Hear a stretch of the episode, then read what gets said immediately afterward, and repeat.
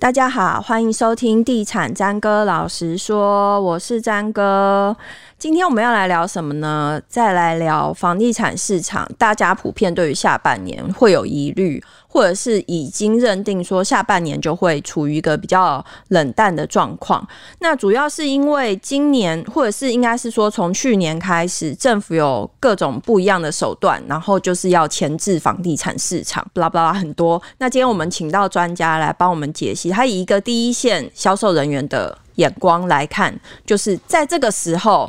你到底该不该进场？那你想买房，这时候你应该怎么样跟销售人员来议价，才能达到你想要的目的？欢迎武帅国际广告副总雅思。主持人好，各位听众朋友，大家好，我是雅思。好，你今天要来就是教消费者怎么样跟你们议价。对，这是一个什么矛与盾的关系？怎么样来杀我？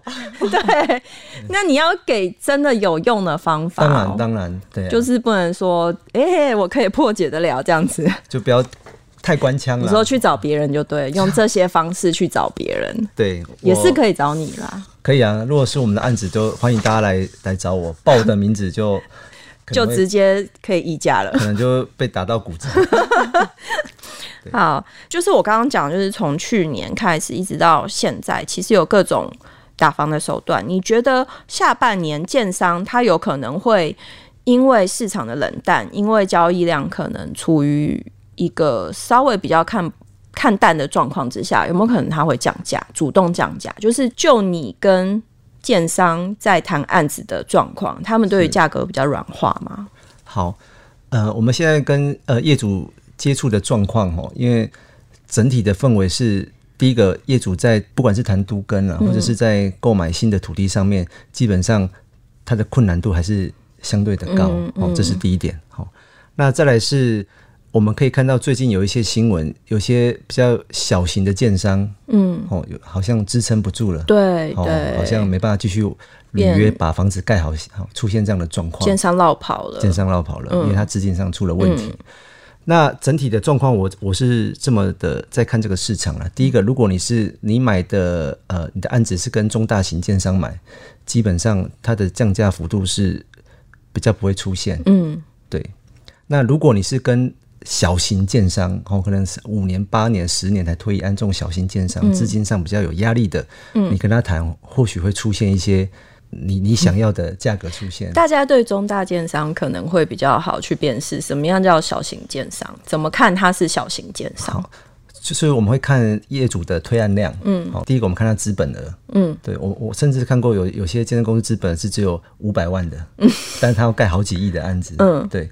啊，有些是它的呃历届业绩，它可能大概十年才盖一个，嗯，这种就有点像投资客转型小型建商在、嗯、在做投资的概念，嗯，这种的话风险系数都相对高，嗯哼，那它资金上有压力，它相对的它就去压缩它的利润嘛，嗯，对，因为它只要解套就好了，嗯，跟这种建设公司买，你的谈价幅度可能就会比较好谈一点。那你刚刚提到的是说大型建商比较不可能，因为他们可能撑得住。可是小型建商就可能会有比较大的议价空间。可是，一般人对于小型建商的建案还是会觉得会比较害怕。所以，你要怎么样去看这个建案，然后会让你买的安心，然后又可以谈到你喜欢的价格？应该说，如果呃消费者，因为我们看到很多的市区的地段有没有？其实基本上它都不是太大型的建商在做，因为有时候我们可能五户透天、八户透天，我们就做做都跟了，对他们就做了。嗯，但是大型的大建设公司比较不会去做量体这么小的。嗯，对。那如果你想要跟比较呃中小型的建设公司购买的时候，其实基本上你预售屋的保证机制的选项就很重要了。嗯哼，对。那如果可以。对，当然是我们就把它勾选到价金返还的制度。嗯嗯、对，那你的保障就是高非常的多。是是是，像那个前两天讲，就是北投有一个建案，那个建商就是盖到一半落跑了，然后它已经是一个完销的建案。对，但是后来地震局就有出来讲，就是这个建案好家在就是它是处于一个价金可以返还的状态。所以买这个房子的人是不用担心他的钱就是有去无回。对，因为他的钱还在他的不动产开发信托账户里面，嗯、那里面还也还有钱。对对，那就可以分回。对对，所以那个预售物的履约保证机制，就呃消费者要慎选，嗯哼，对，用这个方式去让自己的保障再高一点。好，那。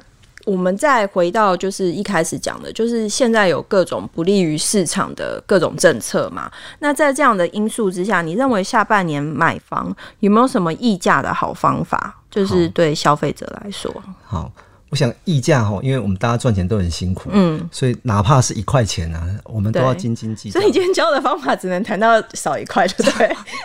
也不是，就是我意思说，我们要很很谨慎去看待这一件事情。嗯、对，那其实我我大概有三个方法给呃消费者做参考。嗯，对啊，第一个就是你要议价的时候，第一个你一定要带上你的现金或是你的卡片。嗯，对，这个代表什么？代表你的诚意度，嗯，对，因为所以一开始就要放在桌上，或或是绑在头上，什么十万块绑在头上，代表我有备而来，嗯，对，意思就是说，其实我们在卖房子的呃，都会知道说客人的诚意度在哪边。那你带钱来，代表我真的就是要跟你谈的，不是开玩笑的，嗯，对，那个业务跟你认真的程度，对，也会不一样，嗯，对，所以一定要带上你。应该要带的现金或卡片，嗯，然后呢，真诚的洽谈，嗯，对，因为像我们常遇到想买便宜没有问题，这个我我自己要买房子也是想要买便宜，这这对大家都大家都一样，这没有问题。嗯、但是你讲的话要有逻辑性，嗯，对啊，像有些个啊，譬如说我们现在这边行情是五十万，嗯，对、啊，然后有些阿伯说隔壁有个二十五万要卖我，这个我们就不知道怎么再聊下去了，嗯、对，那。你查了之后也知道根本没有这个价格，就是我们要在一定的基值在，不管你用苦肉计或是用市场分析，嗯，对，差太多，你就算带一百万也是会被轰出去的，嗯，对对，所以我会说，就是我们带上我们该有诚意的的钱，然后跟你真心诚意来议这个价，我觉得很容易遇到你满意的价格。嗯，毕竟如果说下半年就是大家都在很困难的 状况之下，对啊，卖方也很困难，买方也很困难，对啊，所以。你看，我们因为我们就是中间的人嘛，嗯、所以我们一定要去磨合双方嘛。嗯，对啊，所以今天不是说我们要卖高，是卖方愿意卖，嗯、买方愿意买，我们的任务就达成了，嗯、这才是我们的重点。像有些会觉得说啊，你你们代销啊就要多卖我几万块、几十万，其实那个都不是我们的重点。我们重点是让你们双方可以缔结成交。嗯哼，对啊，所以你一定要成交，前提是你一定要带上钱啊。嗯，对，不然没有人会理你。好，对好，嗯、还有别的方法吗？再是，你可以多回笼几次，嗯，对，因为你看了很喜欢嘛，你可以带妈妈多回笼几次，因为你多回笼几次，代表说你对这案子真的有兴趣，然后你也做了功课，大家再有一个基准值，业务在跟你谈的时候才会认定说你是准买，那你是准买的情况下，他才会进入到价格的阶段，嗯，对，那你回笼几次，它有一个问题，就是你可能你喜欢的楼层被挑走了，对。对，你要承担这个风险。嗯，对。但现在有些人说，我跟客户说，不然你就多回笼几次。他当天回笼五次，我说不用当天。当天回笼五次，就好像你的意图太明显了。太明显，他就是觉得你就是想买，我就更不要算你便宜。对，因为他你看消费消费行为，它就是一个心理学。嗯，对啊，你要抓住人性嘛，就是变成哎、欸，我想买，但是嗯，可能就卡在价位。嗯，我今天可以决定，嗯，但是又好像卡在价位。嗯、那我要出个价，那我可能不好意思，那可能爸爸来帮我出个价，反正他就是很多。哎、嗯欸，那你你提供给大家一个什么？隔几天，或者是他要以一个什么样的频率去回笼，才会勾得那个销售人员心痒痒的？通常你看完了、啊，我觉得两天内，我你只要跟你的业务说，哎、欸，那我再跟你约下次回去。两天吗？我是觉得要快，要快。对，嗯，因为你太久，你那户早就全部都户型都没了，你打给我，嗯，来不及了嘛。嗯，对啊，你大概两天，哎、欸。我是建议两天的，就因为你做个功课嘛。嗯、我们今天看完一，可能隔天要上班一两天，花个时间做一下功课，差不多就可以再约第二次。嗯，赶快去看。嗯，对啊。嗯，回笼让他知道说，哎、欸，我我是准买，我也做完功课喽。嗯，对啊。那我，我如果产品都确认好没问题，那我就要跟你进入到价格的阶段。嗯哼，对啊。嗯，那你说多回笼几次啊？比如说他可以回笼几次？比如说回笼两个月都在回笼，那他就搬到回笼住好了。不好笑。我一直都说，我会建议啦，大概就是三次左右啦，两到三次啦，嗯、你就可以说出你心中的价格了。嗯嗯，对，因为你通常第一次，如果你没有带卡片或是没有带现金，你第一次出价，大家都觉得在互相试探嘛。嗯嗯，对啊，你今天也不能决定，你跟我出价，那我价格放给你，你也不会今天决定啊。对对，那你回来第二次、第三次，我们再进入到价格阶段，彼此有一个信任感。嗯，跟你也做完功课，有一个基准值，我们再进入到价格阶段的时候，比较有机会对谈到好的价位。嗯哼，嗯哼，对。好，那第三个方法嘞？第三个方法，它是比较偏向成屋。嗯，那这个方法是听以前前辈说的啦。嗯，以上不代表，所以你不知道有没有用？对，不代表本公司跟本人立场。嗯，因为成屋很多都是一般委托嘛。嗯，对。那我听过、听说过以前有些投资客、一些前辈他们怎么做，就是比较，这是去找中古屋的方法。对，对，这是成屋的谈法，嗯，比较不好啦。只是说我我有听说过分享出来这样子。嗯就是他一般委托，比如说好几家在卖嘛，信差、永差、嗯、住差等等的，嗯、对，他就从第一家付位付斡旋，嗯，付一个八乐价，嗯，然后他去谈嘛，嗯，然后他去谈，屋主一定轰他嘛，对，一定退他斡旋嘛，对，然后他再加一点去付第二家，嗯，对，第二家去谈，对，然后第二家还是加一点还是不行嘛，再轰他，对，然后呢，他再同时再付两家，嗯。一家还是一样那个价格，嗯，一家是他心中他想买到的价格，嗯，对，意思就是说，譬如说一千万的房子，有三家中介都跟我出六百万，嗯，对，啊，突然有一个出八百万的，对他们，他就会觉得八百万的期货好像就是对，就是一个心理战呐，哦、对，但这样你可能会被中介被发现，可能被打死，我是不知道，也有可能，所以我就说，你看有时候销售它就是一个心理学，嗯，当全部人都哎、欸、你也收获选六百，你也收六百，你也收乱，然后突然有一个八百。好像看到一道曙光，有没有？哦，有有有，哦、可是这样子真的不太好啦，是不好的、啊。对，对啊，你不要交单。我说这是以前听到前辈的啦，对对，对。但我还是觉得说，哎、欸，我们就是前面这两种方法。而且你口袋要准备很多现金去付斡旋呢，不用支票就好了。哦，啊、好坏哦。就是有一些听以前前辈的操作方式啦，对，这样啊，这样是比较没那么不建议啦。嗯，对，我们还是回归到一二。的方法一二点呢？对对，好好去谈。以前最常用的叫做苦肉计，嗯，对，就是消费者最常用，中介也最常用的，就是啊啊，年轻人啊，他啊薪薪水很少啦，要成家啦，对。嗯、但你看现在建商在实价登录预售屋出来之后，其实很多建案偏向于不二价销售了，对，它就是公开透明，嗯，对，然后让消费者知道你的楼上楼下买多少钱，你想要人家买贵为什么？因为有景观，人家买便宜为什么？对。现在的预售屋基本上跟以前也不一样了，嗯，对，所以它是一个世代世代的一个改变，嗯，对。那长辈接受度不高，因为他们认为房价高，以前他买、嗯、买房子都是大刀一砍的，嗯，对，所以它会有一个世代交替的一个阵痛期存在。但现在这呃，从实价登录预售屋开始执行来，那我觉得慢慢市场上，因为现在都是大概七年级为购屋的主力，嗯，慢慢出现。诶、欸，他们已经认同这样的销售模式，他也觉得他不会被骗。嗯、我认为这样的模式以后如果再继续稳定下去，大概可能预售屋都是不二价了。因为预售屋实登，其实只要你砍掉一些比较不合理或者是比较贵的一些行情之外，其实现在预售屋实登速度都还蛮快的。很多刚进场的案子，其实陆陆续续你都可以看得到它成交的价格。对，所以你根本就不会。被以前叫做资讯的落差嘛，嗯，对啊，所以现在不会了，嗯哼，对，所以买预售屋其实基本上它溢价的空间已经真的跟以前不一样了，嗯哼，对，所以消费者要有这样的改变跟这样的思维是去购买，就是不要想说你可以砍到很多，不可能，不可能的，对，因为以前开，那我们这集就结束在这里，啊 应该说就是我怎么让自己买的比较划算呢？啊？嗯，对，那就像你看，像买保时捷的车。他车也是不二价，嗯，但你怎么凹它的赠品啊，或是什么样等等的附加价值，嗯，对，应该从这个地方去着手。欸，那现在买房子跟买菜送葱一样容易吗？就是买房子送一些有的没的，是很容易凹得到的吗？对，所以你看现在很多都是我价格不动，但是我就送你家电啊，嗯，哦，甚至还有有些更热门的活动，可能呃抽车子啦，送宾士啦，嗯，对，都是从配套去去着手。送装潢啊，有些人送装潢了，对啊，冷气啦，嗯，什么。其实这现在就差很多哎、欸，尤其现在不要说你建造成本提高，我听很多人说，其实装潢成本也是提高的，因为建材也是在同步在涨价的，然后人力啊什么的，没错，真的，其实我我说真的，现在买房子是真的蛮辛苦的，嗯，对，因为我们的薪水是真的没涨。嗯，因为我们从业人员也其实很希望说大家都买得起，因为我们要的是交易量，而不是价格。嗯，对。那这一波看下来，我我们的想法是真的觉得，如果你负担得起，就赶快进场。嗯哼，哎呀，嗯，好好的带着诚意，带着卡片现金去好好谈。嗯、欸，应该是这么做了。那我们也会很想要知道，说在下半年的状况来看，是什么样的产品，或者是什么样的区域，它价格会比较容易松动。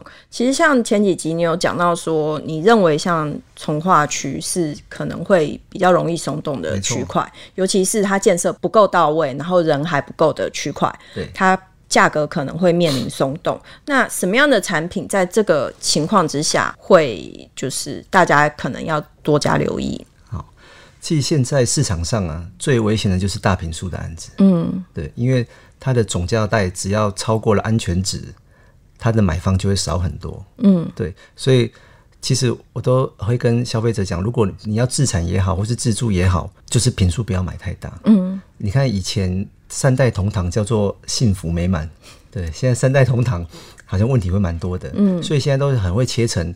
欸、同城不同户，嗯，对我可能一个二十五平，一个三十五平，对，父母亲、小孩子各自旁边有个噪音，但是就是切小，嗯，以后你在脱手或资产分配上，它也比较好跑，嗯，但是你一间八十平，对。你随便你看八十平一平五十万就好了，嗯，就四千万还没加车位，嗯、这个东西你看连银行的主管要买都很很困难了，嗯哼。对，四千万的总价，嗯，对，所以它在市场上接受度就会低，嗯，对，所以我都会建议，如果你要买，就是把坪数尽量不要买太大。所以，假设你想要，你需要八十平的空间，建议你还是买两间四十平。对，因为它有两个好处，嗯、一个是维护你的家庭幸福，一个是让你以后好脱手，嗯，单价又可以创高。哦，不过现在建商也都很聪明啊。现在其实这一两年的产品的走向多半也是走小。对，对，你看哦，因为现在的第一个。结婚率很低，嗯，第二个离婚率很高，嗯，所以大家都是一个人一个人一个人，嗯，对，他就是希望小宅，他空间不需要大，嗯，他但是他有自己的地方，所以小宅它非常的热门，再是它总价不会高，嗯。正常人负担得起，嗯，因为主基处统计啊，我们平均月薪大概是四万多块嘛，嗯，对，平均人的月薪，嗯，对，那如果我买个小平数的，稍微跟一下还买得起，对，嗯、但是你超过两千万，非正常人类都不太买得起。那你以你第一线的接触的视角来看，就是最近这一两个月，真的来看房或者是成交的人有比较少吗？是真的比较少了，嗯，对，像我们公司的案子，呃，都是在市区，嗯，对。呃，通常我们会认为市区的来人应该会有一个固定的量，嗯，但这一次的状况来人又比较少一点，嗯，对，整个整体的氛围，我认为消费者因为是刚性需求，都还在观望，嗯，对，但观望有两个好处啊，第一个是你会想说，哎、欸，再等下去会不会买到便宜嘛？嗯，对啊，第二个就是你如果现在不买，你要的户型可能就没有，你可能小平数就被人家买完了，嗯哼，对，所以。现在整个市场的氛围是，呃，刚性需求的客人想要等，嗯，对，但是政府又在做一件事情，就又给你加码青年安心成家，嗯，所以你看我们说很矛盾，他一方面打房，一方面又给你加码，但很明显就是他想要照顾首购族，对，他想要照顾首购族，所以我才说小平数他才会是主流，嗯哼，因为买那个总价低的小平数，其实很多都是首购，嗯，嗯，对，那他买得起，又可以搭配政府的清安。我真的很优惠，你看一千万，一点七七五趴的一个利率，嗯，然后四十年，嗯，对啊，然后宽限期五年，这个太厉害了。哎、欸，那如果说今天最后我们来讨论一下，就是既然首购族这么被照顾，那如果首购族带着现金或者是他的卡去，然后他又使用你的回笼的招数，对，他是不是可以买到比较，就是可以谈到比较好的价格？欸，我觉得，我觉得会耶，嗯，对啊，因为。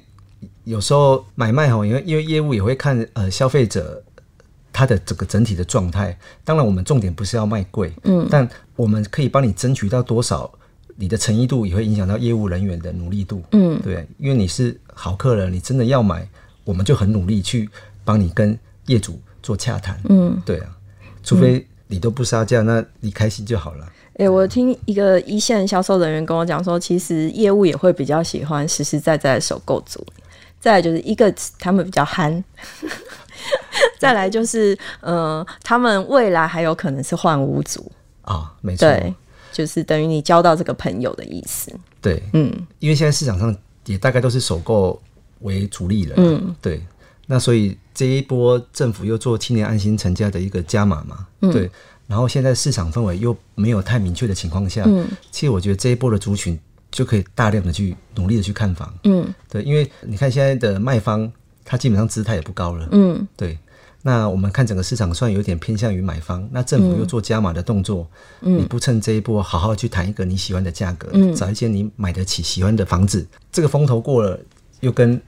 二零二零年疫情爆发的像又又又上来的时候，你又又追不到了。对，所以，我们今天这一集要讲的，其实也也跟前几集有一点呼应啦，就是。当别人害怕的时候，你敢不敢出手？然后，其实对于首购族来说，现在政府的政策反而比较没有那么就是严厉，然后甚至他还给你很多的红萝卜，所以其实你可以趁这个时机好好的出来看房子。市场上不会有那么多人跟你竞争，说不定你也是可以好好的谈到你喜欢的价格。这样子，没错，这一波很好的时机。对，好，今天谢谢雅思，谢谢，谢谢，拜拜。